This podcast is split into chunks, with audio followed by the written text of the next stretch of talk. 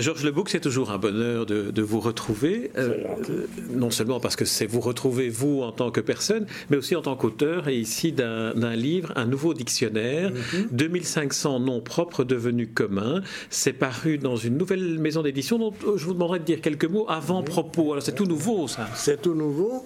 Et en effet, c'est dirigé par quelqu'un qui, lui, par contre, n'est pas du tout nouveau, puisqu'il s'agit d'Hervé Gérard, qui, pendant des années, a dirigé les éditions Racine. Alors, il a décidé de créer sa propre maison, euh, principalement parce qu'il voudrait aussi une diffusion en France. Ce que je souhaite de tous mes voeux, parce que le marché belge et francophone est quand même un très petit marché. Et dès lors, euh, il a signé d'ailleurs un accord avec un des plus grands distributeurs français, et tous les livres qu'il sortira, et qui seront des livres non pas braqués Belgique exclusivement, donc, si je faisais un de mes livres sur le bruxellois, euh, bien sûr, on sait bien qu'il n'y aurait personne pour le lire en France. Mais par contre, euh, des ouvrages comme un dictionnaire sur le français est évidemment un ouvrage que on va vendre en France.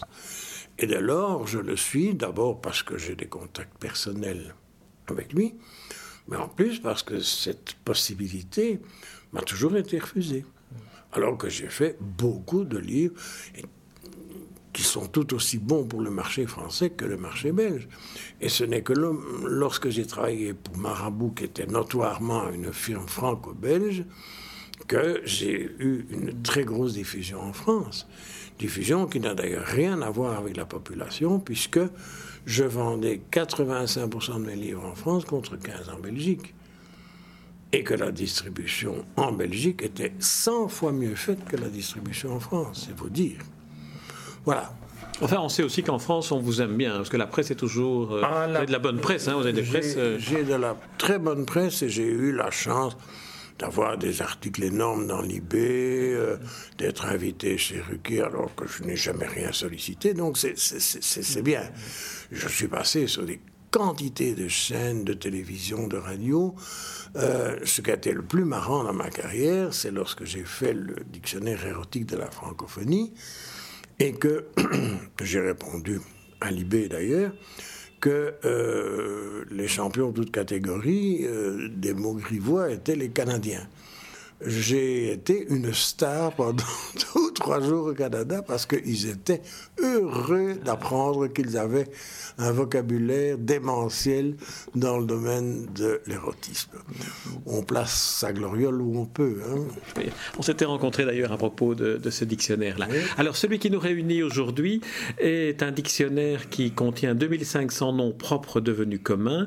Alors c'est un dictionnaire, fatalement, tout le monde, j'imagine, vous a posé la question, pourquoi pourquoi avoir précisé dictionnaire étymologique d'éponyme, d'antonomase et d'hypalage Ça fait plus ou, plus ou, moins dire la même chose, mais pas tout à fait. Alors on vous connaît, vous êtes un spépieux. Hein. Eh bien, en réalité, euh, personne ne m'a posé la question. vous vous trompez tout à fait. Et en plus de ça, c'est pas du tout moi qui ai demandé, c'est l'éditeur qui a jugé qu'il était intéressant de mettre ça. En fait, ces mots ont l'air très savant, mais comme tout ce qui est figure de style, il recouvre des réalités très simples. Euh, on comprend plus ou moins les deux premiers. Antonomase est le terme le plus courant. Éponyme, tout le monde le sait.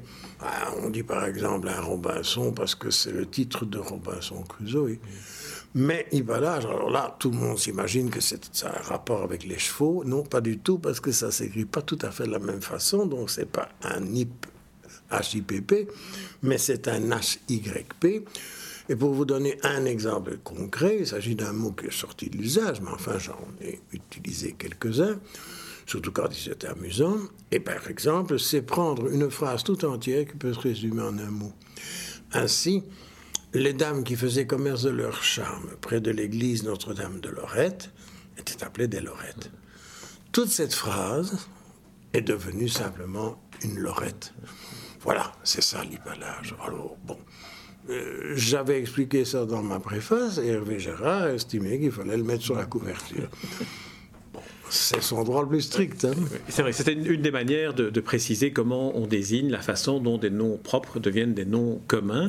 Alors, dans la préface, vous indiquez aussi euh, différentes origines de, ce processus, la géographie, les religions, les noms de personnes, la littérature. Alors, je vous propose peut-être qu'on procède, comme c'est un dictionnaire, je vais choisir l'une ou l'autre entrée qui reviennent de, enfin, qui correspondent à différents, à différents noms. Mais euh, peut-être une première question tout d'abord sur le, les différentes origines. Euh, les noms de personnes sont, euh, je pense, à égalité avec les noms euh, provenant de la géographie. À peu près, à peu près. Je crois que ce, ce, qui, ce qui bat à, plat de couture, ce sont les, termes géographiques. Je vais vous donner deux exemples. Quel est le vin qui n'est pas devenu un nom commun? On dit un Bourgogne, on dit un Bordeaux, mais on dit aussi un, je ne sais pas moi, euh, un vin bien précis d'un terroir bien précis va avoir droit à sa minuscule, ce qui est la caractéristique du nom commun. alors que ça vient d'un nom propre, puisque ça vient d'un nom géographique. Idem pour les fromages. Combien n'y a-t-il pas de fromages, à commencer par les fromages belges, le marais de le herve, ce sont d'abord et avant tout des endroits et puis c'est devenu des noms communs. Donc évidemment, la géographie euh, bat tout le reste à plat de couture, sans compter des mots qu'on a pas mal de difficultés à découvrir, parce que par exemple, qui sait encore que le baldaquin est originaire de Bagdad, et pour rester en Irak, que la, la mousseline est euh, dérivé du mot Mossoul. Maintenant, on a entendu énormément parler de Mossoul et de Bagdad récemment, mais voilà deux mots qui sont venus de termes géographiques irakiens. Et la Belgique n'est pas voir en l'occurrence, puisque non seulement nous avons les mots que je viens de vous citer en fromage, mais par exemple le Duffelcote, c'est la petite localité de Duffel qui se trouve entre Bruxelles et Anvers et ainsi de suite. Je rebondis sur deux éléments que vous avez donnés, parce que comme ça, j'avais prévu d'en parler plus, plus tard. Les, fromages. Alors, les fromages sont une des caractéristiques de, de, votre livre. Où vous faites non seulement des entrées classiques de dictionnaire, mais aussi des tableaux, où là, on a en deux pages Sinon, ça aurait été trop, euh, trop éparpillé. Alors, comment avez-vous choisi de, de, de, ce qui devenait des tableaux? Mais pour, pour ce qui est des tableaux, disons que c'est ma particularité par rapport à mes petits camarades, si vous voulez. Parce que, évidemment, je ne suis ni le premier ni le dernier à faire un ouvrage de ce genre. Je suis certainement plus complet, ça oui. C'est pour ça que j'ai insisté sur les 2500. Je crois que mon prédécesseur immédiat en avait 1200. Bon. Donc, en réalité, ce que j'ai voulu, c'est que je me suis aperçu qu'on pouvait regrouper. Par exemple, les chiens euh, et les chevaux portent très très souvent des noms d'origine, à commencer de nouveau par la Belgique, le Malinois, mm. le Tervuren, le Labrador, qui n'est plus belge lui, mais tout ça, j'ai trouvé amusant de les, de les réunir. Et ainsi, donc, nous avons un tableau général pour les fromages, pour les fleurs, parce que tu sais, il n'y a pas un seul botaniste qui n'ait pas donné son nom à une fleur, mais pas seulement les botanistes, des savants. Et parfois, c'est devenu des noms qui sont restés dans l'usage pour toute autre chose. Par exemple, le Cattleya, cher à Proust, bah, c'est aussi originaire d'un nom commun, d'un nom propre, hein, de savant. Et on pourrait continuer ainsi à l'infini. Donc, j'ai voulu montrer qu'il y avait des, des, des champs on appelle ça en philologie des champs sémantiques, qui regroupent certains termes avec une prédilection. Les monnaies, le franc, a commencé, ben, dérivant des francs, mais aussi le besan qui vient de Byzance, et ainsi de suite. Et donc, on a droit à une quinzaine, vingtaine de tableaux, et je suis le seul à l'avoir jamais fait. C'est un gros boulot, ça, sans en avoir l'air, parce qu'il fallait repiquer, et là, il faut bien dire que une bonne manipulation de l'informatique permet ce genre de, choses. Une, autre caractéristique quand même, parce que même si vous avez 2500 mots non propres devenus communs euh, en regard de votre prédécesseur, que vous avez l'élégance de ne pas citer, qui n'en a que 1200, vous avez aussi éliminé beaucoup de noms propres qui auraient pu entrer comme tous les noms nés euh, inspirés de, philosophes, par exemple. Alors là, on... là, il y, a, une nuance. Il y a une nuance à établir immédiatement. Euh, il est évident que si on dit, par exemple, je vais dire l'hégalianisme, pour parler d'une théorie philosophique quelconque. On sait bien que ça vient d'Hegel.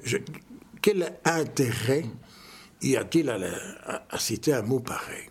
De la même façon, si je parle du mitterrandisme, c'est vrai qu'on a formé le mot mitterrandisme sur Mitterrand, mais ça intéresse qui? Tout le monde le sait ou tout le monde le devine. Par contre, ce qui est beaucoup plus intéressant, c'est que nous avons, par exemple, l'adjectif kafkaïen. Alors kafkaïen, ça dérive de Kafka, mais ça a pris un tout autre sens. C'est-à-dire pas vraiment un tout autre sens, mais ça désigne quelque chose d'absurde, quelque chose, un foutoir. Hein. c'est pour ça qu'on appelle la RTB la Casa Kafka. Euh, mais c'est vrai qu'il y a donc des mots qui ont pris un tout autre sens. Et par exemple, le donjuanisme ça dérive bien sûr de Don Juan, tout le monde le comprend. Mais quand on dit de quelqu'un c'est un Don Juan ou c'est un adepte du Don Juanisme, c'est plus tout à fait la même chose. C'est un grand amoureux, c'est un homme atteint de satiriasis, que sais-je encore. Alors, une, des, une des caractéristiques de ce type de dictionnaire, mhm. c'est qu'il permet non seulement de s'intéresser à, l'histoire de certains noms et à leur cheminement euh, linguistique mhm. ou sémantique, mais aussi de ce qu'ils représentaient à l'époque. Et donc, on a mhm. finalement une sorte de livre qui est à la fois un livre d'histoire et un livre de géographie à travers euh, le dictionnaire linguistique. Bien sûr. Euh, un exemple pour aller dans votre sens. Euh, la cravate, que plus personne ne porte, ni vous ni moi d'ailleurs, j'en ai porté pendant toute ma carrière, ben c'est bien fini. Eh bien, cette cravate vient d'un régiment qui sévissait en France sous Louis XV et qui était un régiment de Croates. Donc, en fait, on s'aperçoit effectivement, comme vous dites, qu'à travers tout ceci, il y a des perspectives euh, historiques qui nous montrent que tel pays, tel mode a, une importance à une certaine époque, même si c'est aujourd'hui disparu. Il en va ainsi pour certaines coiffures de femmes, il en va pour certaines... Par exemple, regardez, les dentelles. Dieu sait s'il y a des types de dentelles. J'ai fait, je pense, un tableau sur ces différentes dentelles. Aujourd'hui, c'est devenu une rareté. À, part quelques vieilles brugeoises qui font ça pour les touristes, on ne fait plus de dentelle. si, quand, une princesse se marie en Angleterre, là oui, on fait encore appel pardon, à des denteliers, mais enfin c'est rarissime. Avant, il n'y avait presque pas une localité du Nord qui n'avait pas sa dentelle. Donc effectivement, il y a une perspective historique. Ces mots, je les ai cités, mais on ne les emploie plus guère dans le langage courant. C'est normal parce que la chose ne s'utilise plus ou presque. Une autre caractéristique passionnante pour ceux qui s'intéressent un peu aux mots et aux langues, c'est qu'on voit combien les langues sont vivantes, restent des, restent des cœurs qui évoluent, des organismes qui se développent en permanence. Incontestablement. Euh, précisément, je viens de vous citer. Euh, imaginons que par exemple la cravate disparaisse totalement. Un jour, le monde deviendra incompréhensible aux jeunes générations. Mais on pourra en citer ainsi des quantités. Il y a quantité de mots euh, que je cite, euh, que l'on peut encore trouver. Je vous ai cité tout au début les lorettes. C'était le mot qui désignait les prostituées aux alentours du milieu du 19e siècle. Aujourd'hui, c'est fini, plus personne n'emploie ce mot-là. Plus personne n'imagine même que le quartier majeur de la prostitution se trouve à côté Notre-Dame de Lorette. Donc, effectivement, c'est un organisme vivant. Et je suis content que vous me posiez la question parce que, effectivement, euh, la langue me fascine dans la mesure où elle vit. Et c'est pas l'arrêt qui va me contredire, c'est son grand dada aussi. C'est de, par exemple, Alain Ray va même beaucoup plus loin que moi dans la mesure où il est beaucoup plus permissif, acceptant des choses que personnellement, j'aurais tendance à refuser, non pas au niveau de ces mots-ci, bien sûr, mais au niveau du vocabulaire courant, où il est très permissif vis-à-vis de certaines variantes que moi je trouve un peu excessives, mais que lui accepte précisément parce qu'il estime c'est un organisme vivant. Donc, au même titre qu'on a eu les cheveux noirs, eh ben, ils sont devenus blancs, ben, au même titre qu'on était mince, on est devenu gros, etc. Mm. Pour lui, la langue, c'est ça. Et pour moi aussi. Mais je crois que lui, il va encore plus loin que moi dans cette perspective. Alors vous citez Alain Ray, Alain Ray qui est le directeur du dictionnaire Le Robert. Dans votre dictionnaire euh, des, 2500 noms propres devenus communs, vous citez vos sources bibliographiques, comme tout auteur qui, se respecte. Alors il y a trois dictionnaires, le, Robert d'Alain Ray, le Littré et le Larousse. Quels ont été les apports respectifs de chacun des trois, si tant est qu'on puisse identifier? Disons que justement, pour le, pour le Larousse, c'était le langage commun, bien sûr, le langage courant.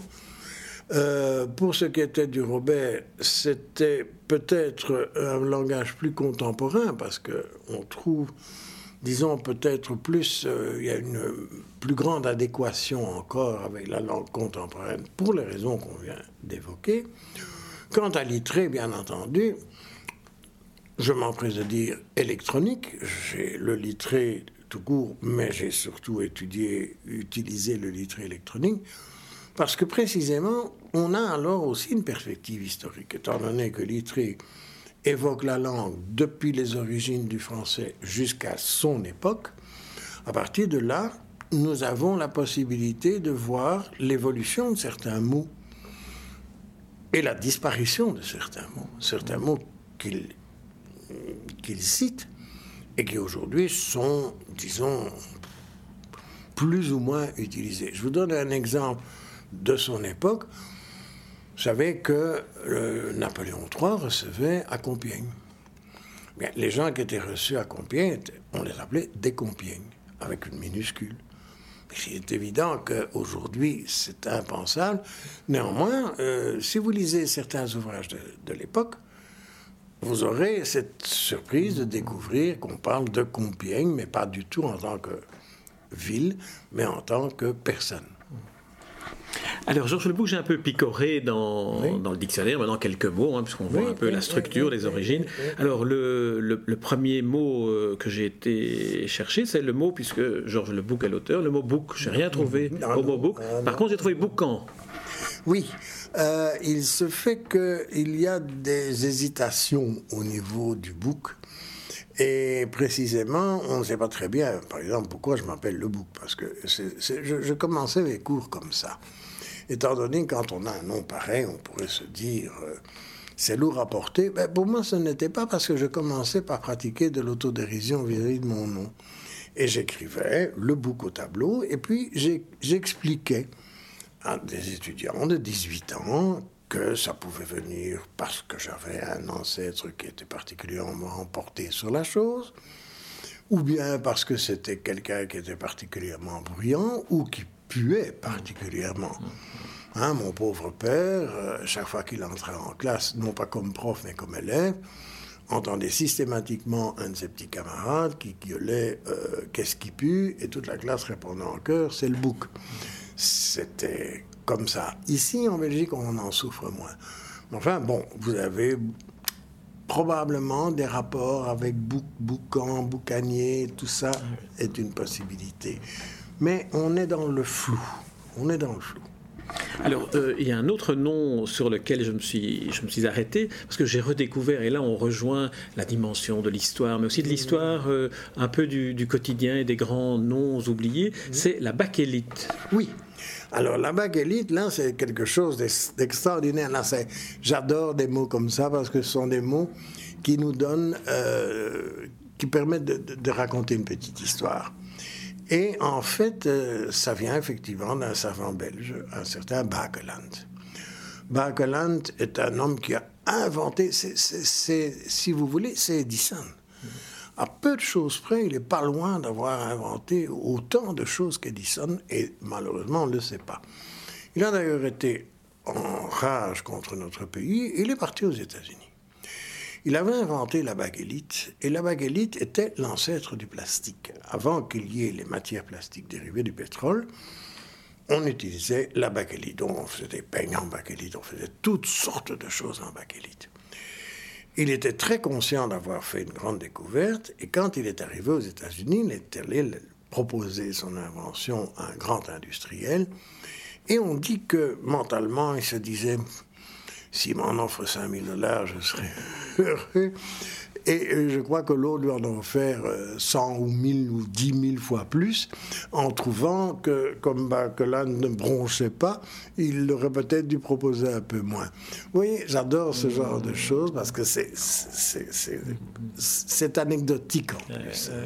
non, en plus, ça permet de découvrir des, des, pages d'histoire comme ça au quotidien et, et d'histoire de, de l'invention et de, de, la vie quotidienne.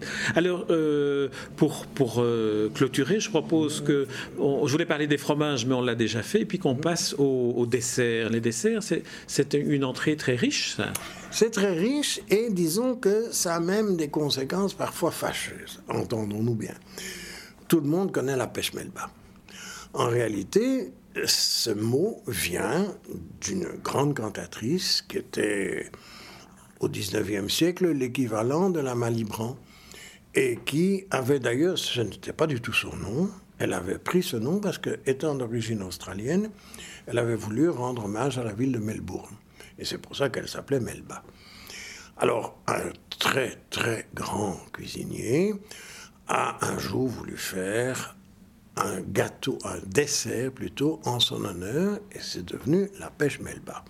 Jusqu'ici, rien à dire. On a fait ensuite des poires Melba, d'autres fruits mais à la préparation Melba, qui est archi compliqué. Hein. C'est un repas en soi, tellement c'est compliqué et riche. Mais, mais, mais, la brave Melba, lorsqu'elle parlait de ça, était bien triste, parce qu'elle s'était rendue compte de son vivant qu'elle resterait dans les mémoires bien plus pour ce dessert que malheureusement pour ses qualités artistiques c'est ainsi, mais bon, on n'y changera rien. Hein. Les, choses restent dans la mémoire parfois pour, des raisons que la personne elle-même n'a pas cherchées. Hein. Alors pour terminer, euh, je dirais un mot qui est dans, la lettre Z, parce que quand on lit un dictionnaire, on toujours voir le premier mot, le dernier mot. Alors j'ai trouvé un mot qui m'a fort intrigué, euh, qui en fait euh, désigne un peu le métier que je fais en partie de chroniqueur littéraire, c'est le zoïl. Alors qui est ce zoïl? Eh bien là, je vous avouerai que je suis bien en bête de vous le dire, il faut, il faut lire mon C'est le critique littéraire de, de Homer notamment, voilà, ah, c'était ça, c'était le nom il, il, faut vous dire que bien entendu, 2500 mots. Euh, certains sont tellement pointus que je les ai oubliés moi-même parce qu'évidemment, quand on évoque un bouquin, pour moi, il a été écrit, euh, vous comprenez bien qu'il n'a pas été écrit en un jour. C'est peut-être pendant 40 ans, j'ai rêvé de ce livre jusqu'au jour où j'ai trouvé un éditeur. Mmh. Donc il est évident qu'il y a là-dedans des mots que j'ai évoqués parce que je les ai trouvés, mais j'avais complètement oublié le brave Zoïl et je vous remercie de m'avoir fait m'en souvenir. Voilà, Zoïl, bien sûr, non, mais c'est normal qu'on ne puisse pas se souvenir de, de toutes ces entrées-là. Et, en plus, je veux dire, ça devient alors une interview un peu sous forme de, de, questionnaire d'examen, ce qui n'est pas du tout le cas pour le Zoïl que je suis, qui est un Zoïl qui adore toujours les livres que vous faites, comme vous le savez, Georges Lebouc. Je, je rappelle le titre de ce livre, ce dernier livre en date que vous publiez, 2500 noms propres devenus communs. C'est paru dans cette nouvelle maison d'édition Avant-Propos qui a été mise en place et qui est dirigée par Hervé Gérard. Hervé Gérard que nous avons d'ailleurs interviewé à propos de cette nouvelle aventure éditoriale. Merci Georges Lebouc. C'est moi qui vous remercie.